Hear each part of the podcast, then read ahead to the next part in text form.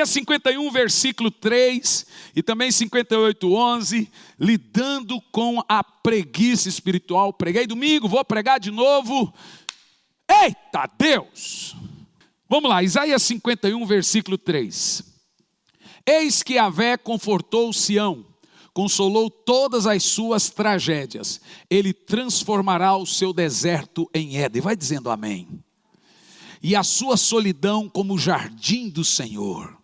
Regozijo e alegria se encontrarão nela, ações de graça, som de boa música e lindas canções. Ano que vem nós vamos viver isso aqui. Essa pandemia vai acabar, irmão. Nós vamos fazer tanto espiritual. Ah, mas nós vamos fazer festa. Eu vou beijar tanta gente. Oh, vontade de dar uns beijos, uns, uns abraços nos irmãos aí, gente. Saudade do, do, do suvaqueiro. Não, não estou brincando, estou com saudade, não. Disse eu não tenho saudade. Né? Uh, 58, versículo 11.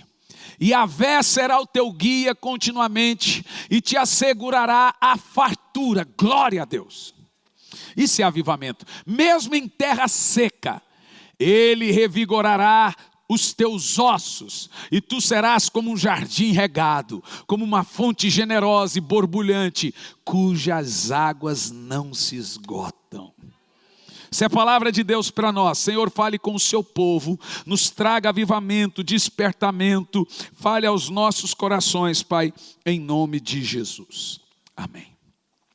Meus amados irmãos, todos sabemos que não há vida cristã sem relacionamento com Deus. Sem relacionamento com Deus, não passamos de religiosos. Você sabe o que nos torna religiosos? Como você se torna um religioso? Religioso é uma pessoa que até certo ponto faz coisas pela força da religião mas não há relacionamento. Eu vou ao trabalho religiosamente tal hora, religiosamente eu tomo café da tarde tal hora, religiosamente eu faço isso, religiosamente eu ando de bicicleta, religiosamente, ou seja, religião é fazer algo por força do hábito. Religião é um marido que dorme religiosamente com a mesma mulher, ou seja, com a esposa, mas permanece calado estando ao lado dela. Uma igreja religiosa é a esposa que dorme com o marido, mas não fala. Permanece calado mesmo ao lado de seu senhor. Assim é uma igreja noiva, calada, uma igreja que não se relaciona com seu Deus, assim somos nós, sem relação com o noivo. A isso nós chamamos de letargia espiritual. A palavra letargia é de onde surgiu a nossa palavra lento, morno, a nossa palavra preguiça. Eu ia até usar o termo letargia espiritual, mas muita gente não entender. Então o termo é lutando contra a preguiça espiritual. Diante de tanta morte, tanta dor, tanto crime, crueldade, é possível os crentes ficarem insensíveis aos anseios do mundo, meus irmãos. Aonde você se encaixa na dor do mundo hoje? Aonde você se encaixa? Há tanto luto que vemos no nosso Facebook todos os dias, ou no seu WhatsApp, as informações. Gente, fulano partiu, fulano, fulano, Beltrano, Bel, meu Deus! Diante de uma amarga realidade que o mundo vive hoje, só avivamento pode mudar a nossa atual situação da igreja. Só um poderoso derramar do Espírito Santo poderá nos tirar dos, desse sono perigoso que muitos cristãos vivem hoje. Então escute bem, É tempo de buscarmos um avivamento como aquele que veio sobre a Inglaterra no século XVIII com John e Carlos Wesley. Neste tempo, o avivamento que sacudiu a Inglaterra, tirou a Inglaterra de um caos, de um, das cinzas moral e social. Neste tempo, no século XVIII, em 1700, a Inglaterra estava vivendo um caos pior do que o Brasil vive hoje.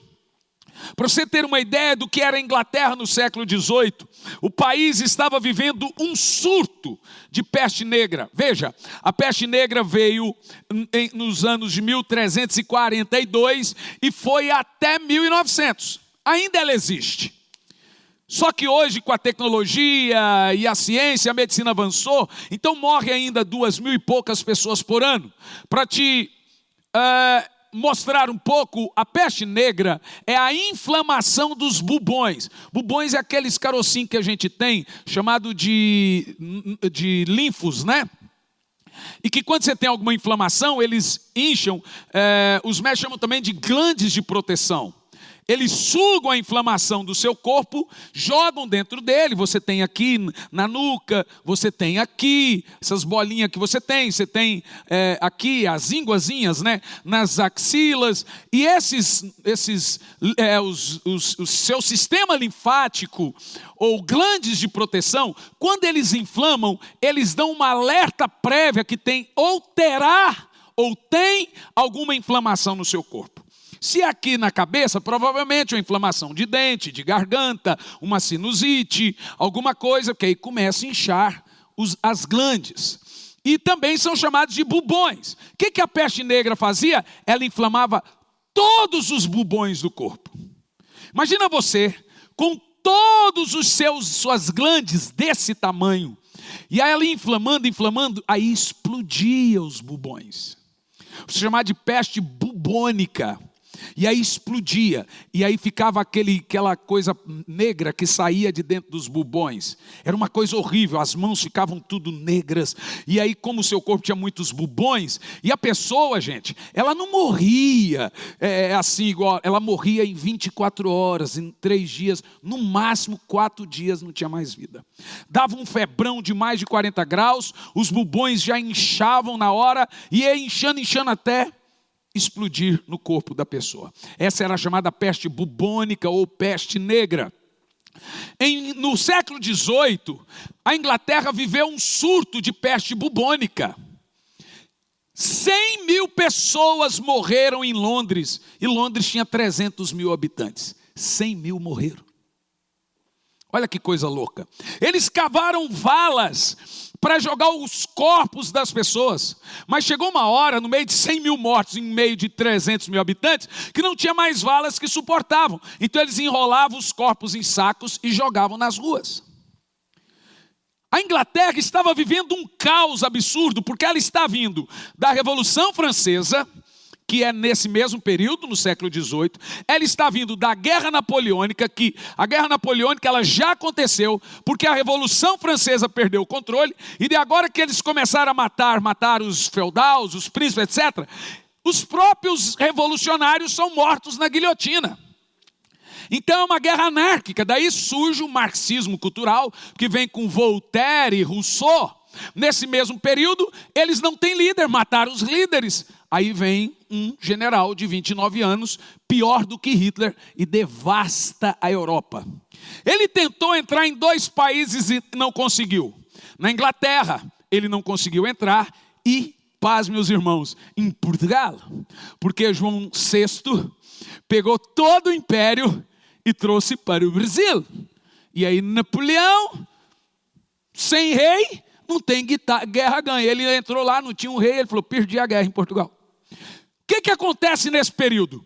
A Inglaterra só vence esse período por causa de um, avivamento. Isso está na história. Gente, já Napoleão já estava matando muita gente. E agora a Inglaterra foi sitiada por Napoleão, porque Napoleão não conseguindo entrar, ele tenta matá-los de fome. É o tal dos embargos hoje, né? Os embargos hoje são invisíveis, mas antes eram visíveis. Ele sitia, pelo canal da Mancha, é Mancha, né? É Mancha ali, né? Pelo canal da Mancha com seus barcos, e a rainha da Inglaterra vai pedir oração para George Whitfield e John Wesley. Eu estou quase para dizer que era essa mesma. Mas tudo bem. Ela vai pedir oração para George Whitfield e John Wesley, e eles começam a orar, a buscar a Deus com medo da invasão francesa. Mas lá dentro, por causa da, do, do sítio feito pelos franceses e os aliados, a Inglaterra viveu é, uma falta de, de, de, de, de, de, de sanitização, de, de saneamento. E aí surgiu, porque a peste bubônica ela vem da falta de saneamento. Aí as pessoas dão o surto, 100 mil pessoas começam a morrer. Sabe o que Deus faz? Sabe qual é a resposta de Deus para a crise? Ele levanta três jovens, John, Charles e George Whitfield, montam um clube chamado Clube Santo. Esse povo não tinha pretensão de nada, eles só queriam orar para Deus livrar a Inglaterra. Você vê que coisa.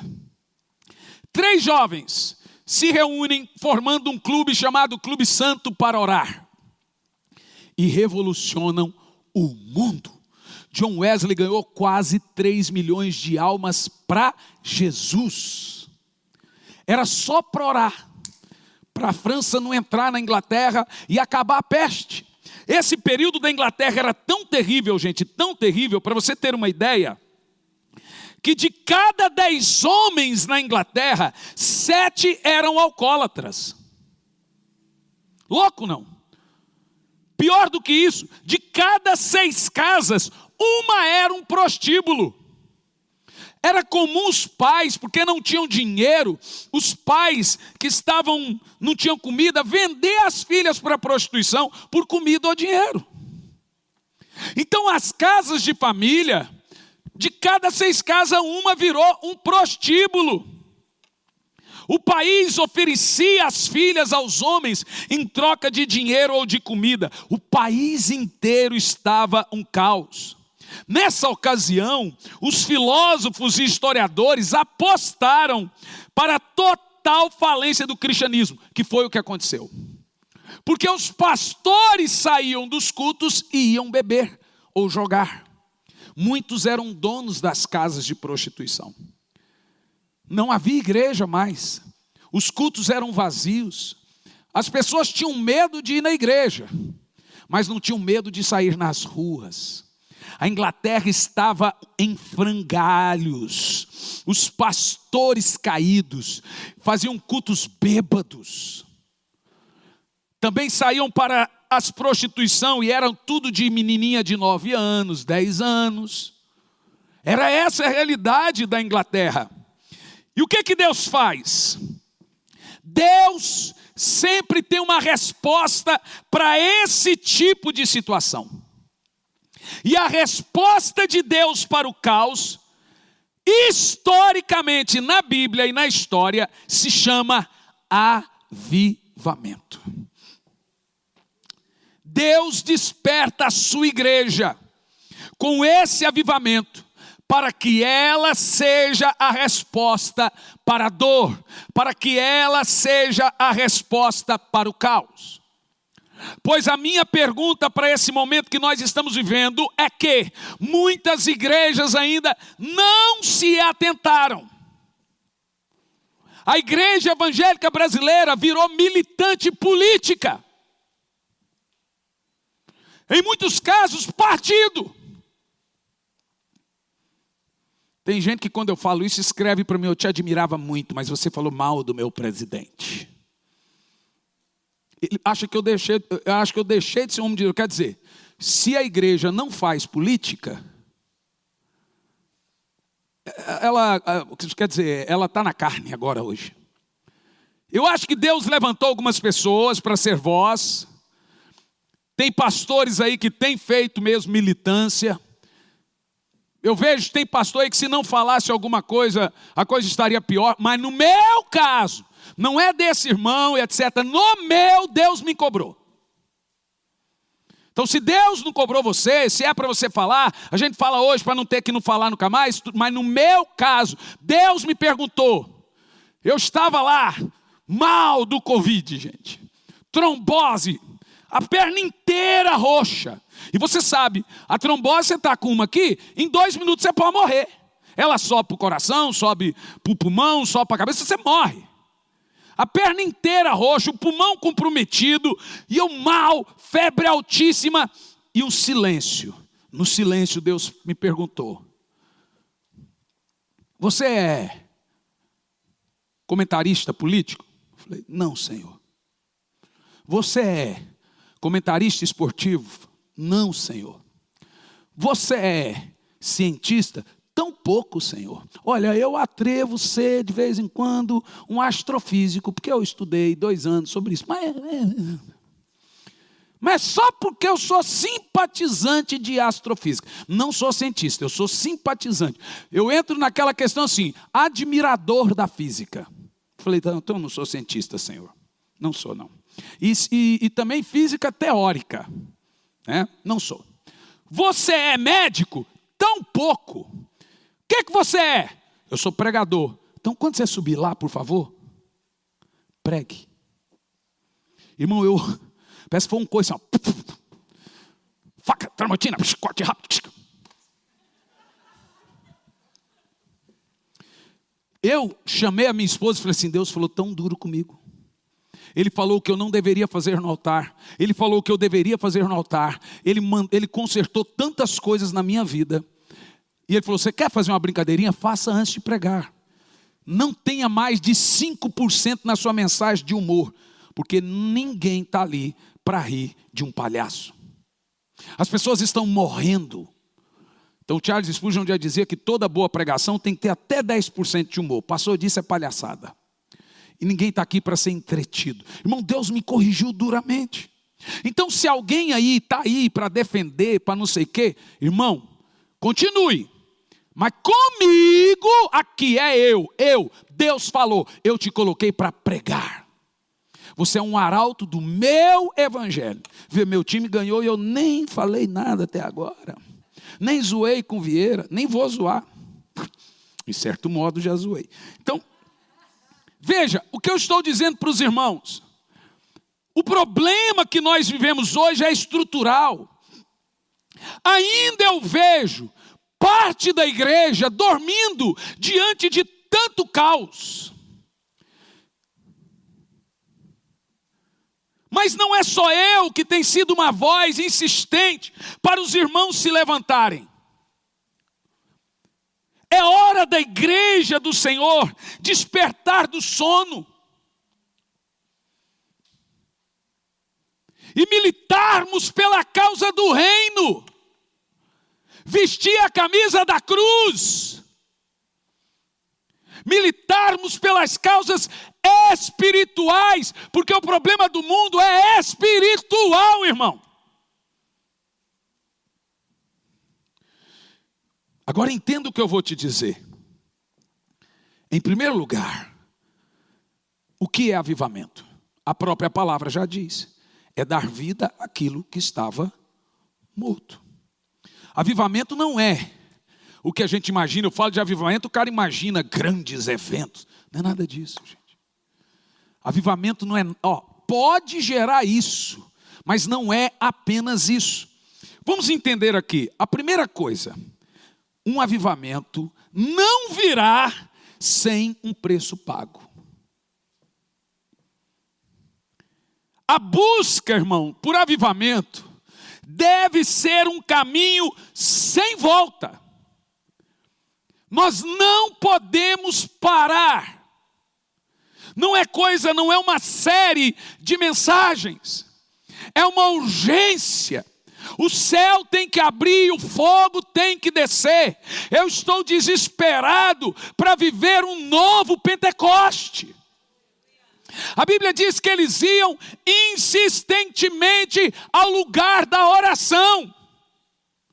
Veja, a busca por avivamento nosso, a hora que voltar desse lockdown, a hora que tiver, nós vamos continuar buscando o fogo do alto. É um caminho sem volta. Nós precisamos avançar para esse despertamento espiritual, para esse avivamento. Precisamos nos inconformar com o conformismo. O que é um religioso?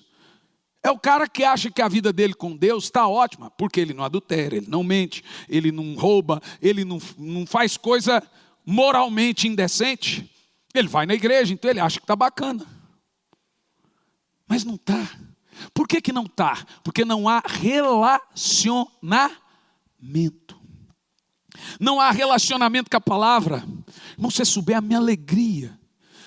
Porque veja, todo mundo pode ler a Bíblia em cinco minutos e em um ano ele leu a Bíblia, o Novo Testamento, duas vezes. E o Velho e mais os Salmos. Não dá mais de cinco minutos aqui, gente. Veja, o meu sonho é que até as crianças sabem histórias da Bíblia. Porque eu não vou chegar aqui mais e pregar coisa e alguém falar, vou sair dessa igreja, eu não entendo o que o pastor prega. Não entende porque não lê Bíblia. Porque se lê Bíblia, entende tudinho o que eu estou falando, porque o meu jeito de pregar é expositivo. Eu prego citando Bíblia. Quem não entende Bíblia fica boiando. Boia mesmo. Não entendi nada. Porque hoje o povo não quer mais Bíblia.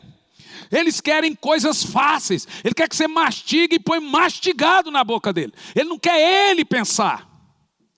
Então escute bem o que eu estou te dizendo. Nós precisamos, irmãos, não podemos chamar de normal nosso estado apático espiritual. Não dá para ser normal. Não ter vontade de orar não ter vontade de falar com Deus, não ter vontade de cultuar. Não dá para você achar que isso é normal. Nós devemos orar como Elias e não parar de orar até que o fogo caia. Nós, em primeiro lugar, vamos vencer a nossa letargia e depois vamos incomodar o céu. O que é avivamento? É primeiro estarmos avivados e esse fogo sai de dentro para fora. Primeiro eu vou insistir, vou insistir, vou insistir, insistir, insistir. Quando esse avivamento pegar a gente, ele vai alastrar como fogo alastra. Houve uma época, aqui nem tanto, que eu estou menos de três anos aqui, ou quase três, ou mais de três, também não lembro, que eu pregava graça. Aí alguém disse, aquele pastor lá só sabe falar da graça. Aí teve uma época, acho que no início da pandemia, que a gente começou a pregar muito Apocalipse. Os engraçadinhos falaram, aquele ali só sabe falar de Apocalipse. Aí agora eu estou pregando avivamento, já tem uns assim, esse pastor só tem um tema, só fala de avivamento. Você sabia que tem gente que vai na internet e começa a querer polemizar quando eu falo de oração, de avivamento, que ofende, tem gente que se ofende, porque eu estou querendo levar as pessoas a um nível espiritual mais profundo. Qual crente em sã consciência vai achar ruim um pastor confrontar você para você não se acomodar espiritualmente? Irmão, nunca ouça um homem que não ouve Deus.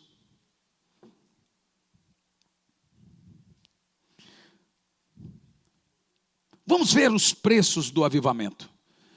Eles são baratos, não são difíceis ainda assim não praticamos. Fáceis. Qualquer um que praticar esses três preços aqui, vai ser um novo John Wesley. Orar, orar e orar. Meditação diária das Sagradas Escrituras. E jejuns constantes. É difícil fazer isso? Qual é o preço que você gasta para isso? Nenhum. Ainda assim, não conseguimos. Vou te explicar. Porque existe um negocinho assim dentro de nós chamado carne. E a carne ainda é adâmica. Quando Adão pecou, a nossa relação com Deus foi cortada. Isso é carne. Quando Jesus morreu e ressuscitou, nossa relação com Deus foi restaurada. Então agora a carne continuou, mas nós temos a outra natureza que é a de Cristo. Então o que, que a carne quer fazer? Ela quer impedir a sua relação com Deus. Por isso que orar é fácil, mas também é difícil. Por isso que eu digo que oração é profundamente simples. Ao mesmo tempo que é profundo, é simples. Até uma criança pode orar, mas pergunta se elas querem vir orar. Orar é de graça, gente. O céu está aberto, o ouvido não está tapado. Se você orar na mesma hora, você é atendido. Mas e por que não oramos? Por causa da nossa letargia. E a isso a Bíblia chama de preguiça espiritual. O preço a ser pago pelo crescimento espiritual, meus amados irmãos, ele é bastante elevado. Mas agora escute o que eu vou te dizer. É questão de sobrevivência. Escute bem, avivamento é questão de sobrevivência. Eu vou dizer de novo: avivamento é questão de sobrevivência. Se Deus não avivar a igreja dele nos próximos meses, poucos de nós iremos ficar para contar a história diante da apostasia. Eu vou dizer de novo. Ela está vindo, a guerra está vindo, pestes piores estão vindo, apostasia, desvio, gente que não quer mais saber de igreja. A Bíblia diz: se possível, enganaria até os. Então ninguém vai ficar para contar a história. Ou Deus traz o novo derramar, o novo Pentecoste, ou nem eu e nem você vamos ficar de pé. Eu estou vendo pastores deixando de ser pastores, pastores que não querem mais ser pastores. É gente que me liga assim: manda alguém assumir minha igreja. Eu falei: não, eu não tenho. Qual é a sua congregação? Quer ser o líder? Não, não tem. Você não pode mandar alguém assumir minha igreja? irmão, está a fila de gente assim. Ó. As pessoas não estão aguentando a ansiedade, não estão aguentando o desânimo, não estão aguentando. Eu estou te falando hoje, eu estava falando para o pastor Tiago e o Claudinho. Gente, só para você estar tá hoje, você tem que ser raçudo. É passar o trator por cima de tudo. É fazer de tudo um pouco, é para fazer aqui, fazer acolá, correr, mas não abandonar a obra de Deus, porque a gente tem que ter raça, meter no peito e ser raçudo. Eu, se eu fosse um jogador de futebol, eu seria um argentino. Aquele que dá carrinho e quebra o joelho do cara e ainda levanta e fala assim: ah! Sabe aquele cara xarope? Igual o Dunga, Mauro Silva. Aquele argentino que briga todo mundo. Eu lembro uma vez que estava jogando Flamengo e River Plate. E o Edmundo levou um soco e puf, caiu desmaiado. E o Romário, daquele meio metro dele, veio dar uma voadora no cara e ficou ele sozinho, assim, uns cinco argentinos em volta dele, assim, ó. Esse cara é raçudo. Ele apanhar todo mundo. Eu sou desse tipo. Eu apanho, mas apanho, eu caio, mas caio atirando. Hoje é dia que o homem de Deus tem que ir para cima, ele tem que ser raçudo. Se é para orar, vamos orar. Não é para desistir. Se é para morrer lutando, eu vou morrer lutando. Mas eu não vou chegar lá no céu. Poxa, meu filho, por tão pouco você diz, quase estava chegando a hora. Esse é o momento da gente ser raçudo, gente. Porque ele, o fogo está vindo. O avivamento está vindo. E Deus espera pelo seu povo. Deus espera pela sua igreja. Eu estou dizendo, o povo vai vir depois dessa Covid com casamento destruído, alcoólatras, drogados, com depressão, tomando remédio para dormir, cheio de ansiolíticos, cheio de problema. Quem tem essa resposta? A igreja. Mas quantos estão tendo essa visão. E o que é avivamento? É a gente começar já, orar já, buscar já, porque a hora que eles virem, nós já estávamos prontos.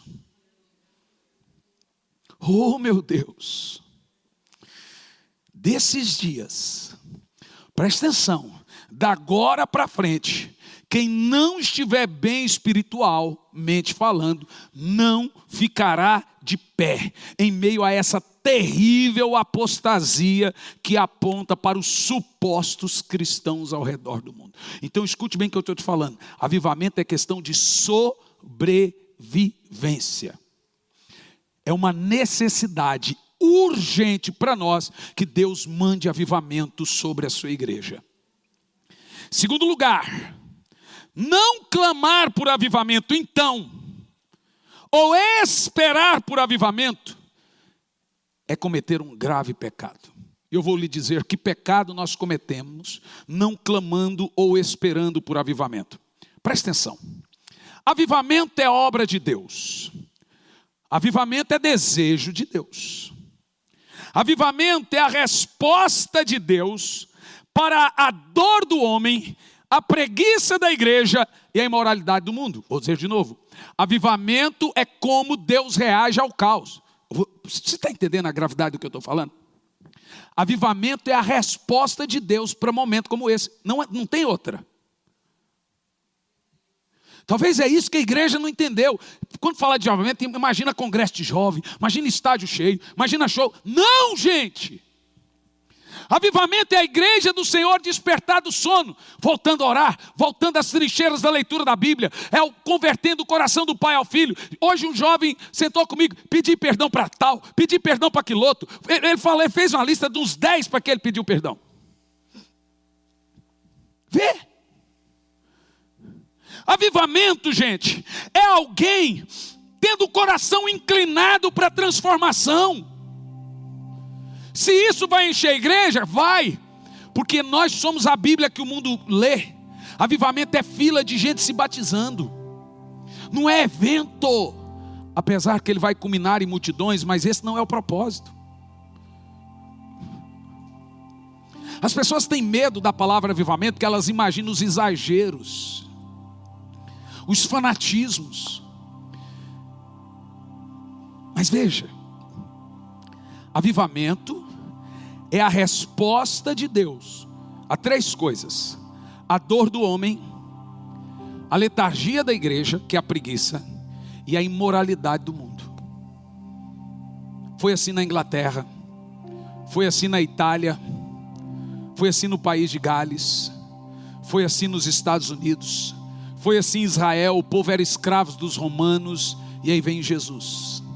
Eles imaginavam um grande evento, Jesus vindo e o pau comendo, Jesus sendo um libertador físico, mandando o povo do Império Romano embora à espada. Mas Jesus trouxe, não foi esse tipo de avivamento. Ele disse: O reino de Deus está dentro de vós.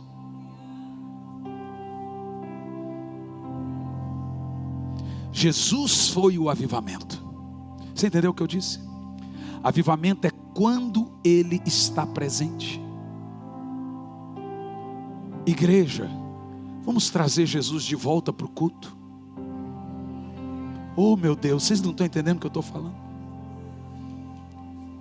Igreja, vamos trazer o Espírito Santo de novo, de novo ao pastoreio do rebanho. Avivamento é Jesus tomar o controle de novo do rebanho dele. Avivamento é os crentes pararem de comprar e serem mal pagadores. É os crentes voltarem a ser luz, ser testemunho. Passava uma crente no boteco, vou te contar. Todo mundo admirava. Lá vai um crente.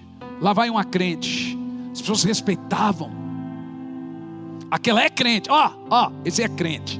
Eu lembro um dia que o neto pegou uma revista da Playboy, daquela Ana Paula, que era neto jogador, é, bandeirinha, e ela posou para Playboy. Ele estava no programa, você sabe, a gente assiste esses programas de esporte. E estava o Miller, ex-jogador de futebol, que é crente. E ele abriu a revista e foi mostrando. Não, não vou mostrar para o Miller, não, que ele é crente.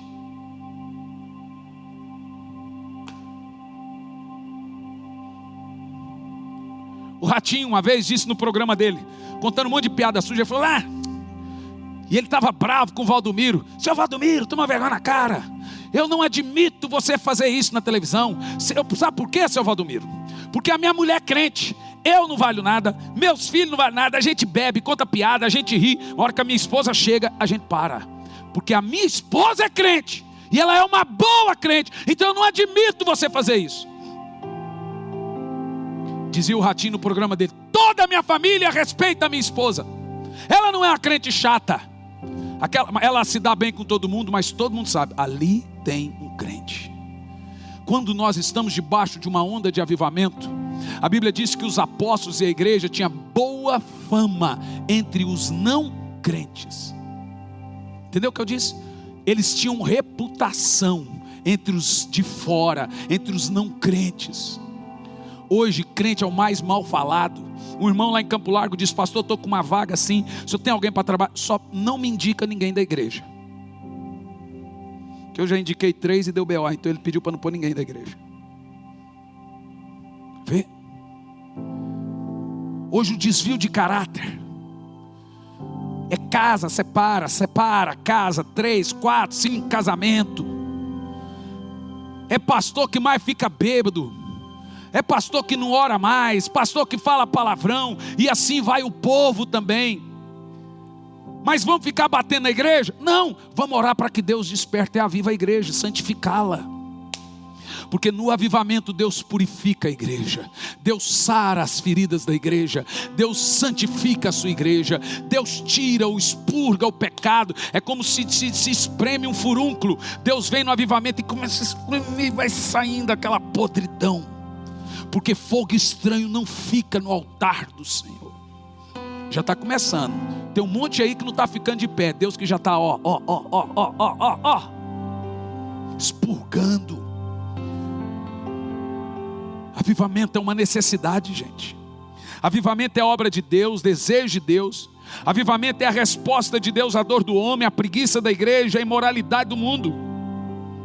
Deus traz avivamento em sua igreja para que ela seja a resposta na hora do caos.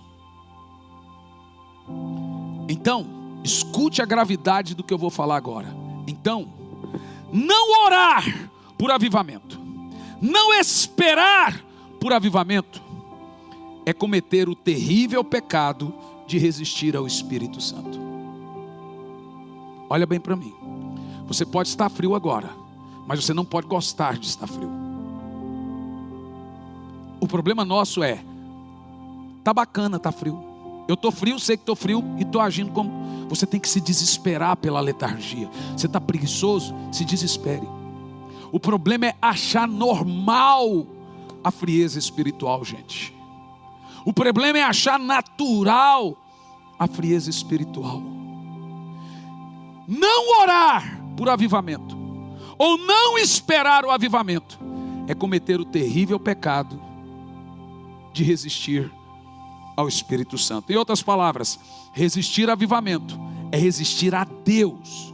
Resistir ao avivamento é resistir às grandes obras, os grandes feitos de Deus na história. O que não é avivamento? Avivamento não é um programa agendado da igreja. Igreja não prepara, a igreja não produz avivamento. Ela se prepara para avivamento, ela pede avivamento. Igreja não faz fogo, ela se deixa queimar. Avivamento não é ação da igreja, mas de Deus. A igreja deve esperar pelo fogo do alto. Porém, avivamento jamais virá se a igreja não clamar sem parar por ele. Gente, olhe bem para mim. É para nós um caminho sem volta. Agora já imaginou você? Se vivermos no tempo, experimentarmos as grandes obras de Deus como já aconteceu na história? Imagina se a gente viver um avivamento desde os apóstolos, esse foi o maior avivamento de 1703 a 1791, vê? Quase um século.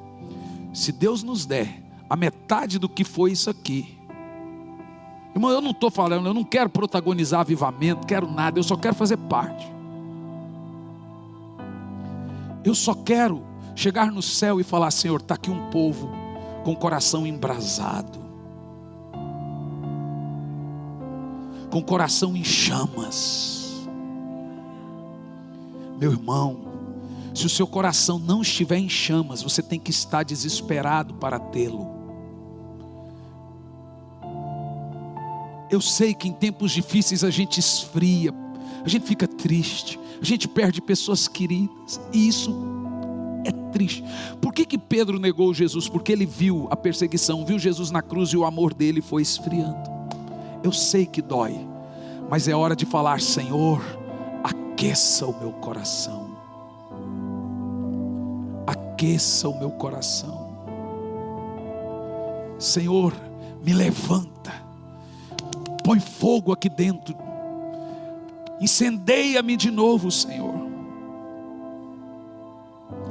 Em segundo lugar, avivamento não é mudança doutrinária, porque tem gente aí dizendo que avivamento é o que está acontecendo aí, briga teológica na internet. Nenhum avivamento nasceu em sala de aula, e nenhum avivamento nasceu da cabeça pensante de um teólogo. Avivamento não é cabeçudo, avivamento é duas coisas: luz na cabeça e fogo no coração. Pode ter luz na cabeça, se não tiver fogo no coração, não acontece nada. Para você entender, não é porque as pessoas estão correndo atrás de conhecimento teológico que isso é sinônimo de avivamento. Devemos nos lembrar que a Europa é o barco do conhecimento teológico do mundo e de todo conhecimento, iluminismo, renascentismo, mas hoje ela está fundada na frieza espiritual e total imoralidade. Então o que é avivamento? Guarda isso aí agora. Eu não sei você, eu ando com uma sensação de desespero. Quase todas as minhas mensagens eu saio frustrado, saio frustrado falando: Senhor, será que eu me fiz entendido? Eu estou como uma terra seca, árida, clamando pela chuva. Eu quero muito, irmãos, novo Pentecoste. Eu falo, Senhor, por que não na minha geração? Por que não eu? Por que não, Senhor? A resposta é: clame como as outras clamaram.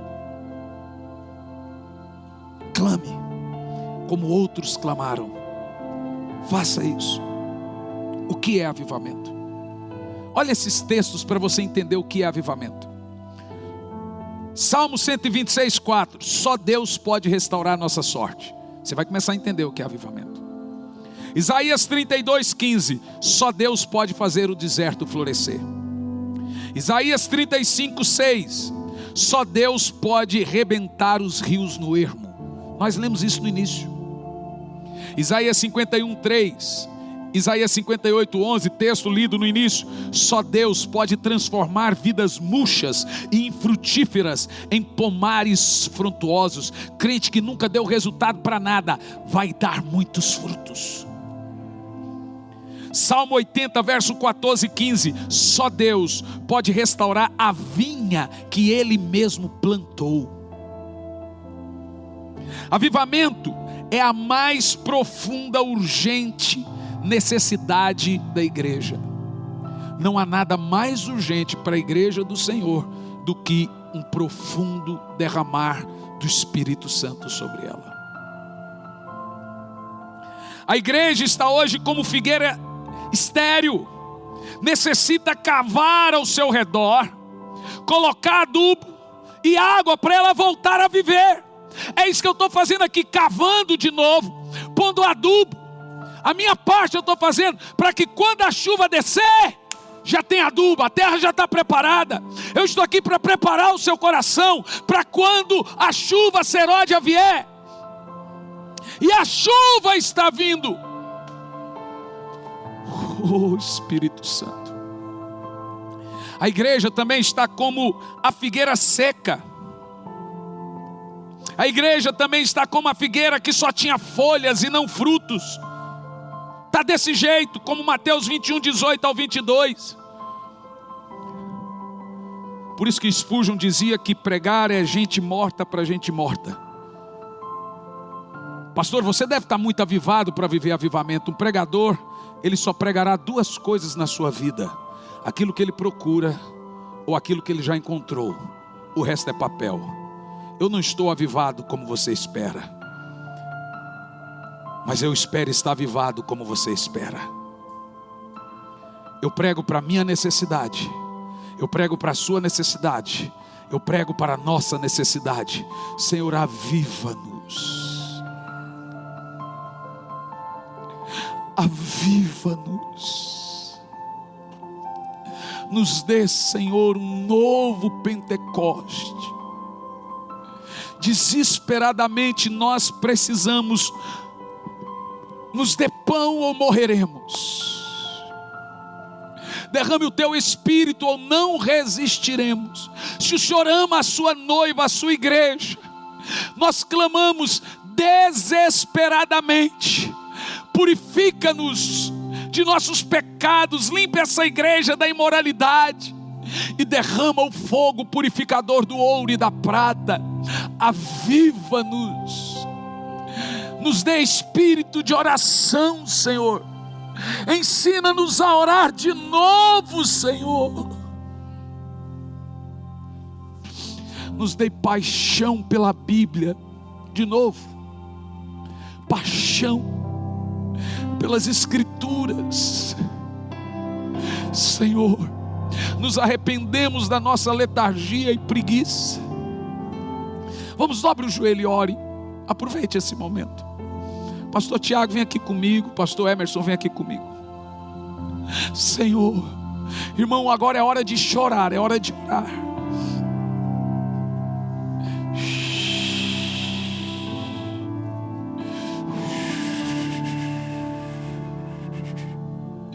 Aviva-nos, Senhor. Chore, irmão, isso. Senhor, é uma necessidade urgente, Senhor. Nós estamos desesperados por avivamento.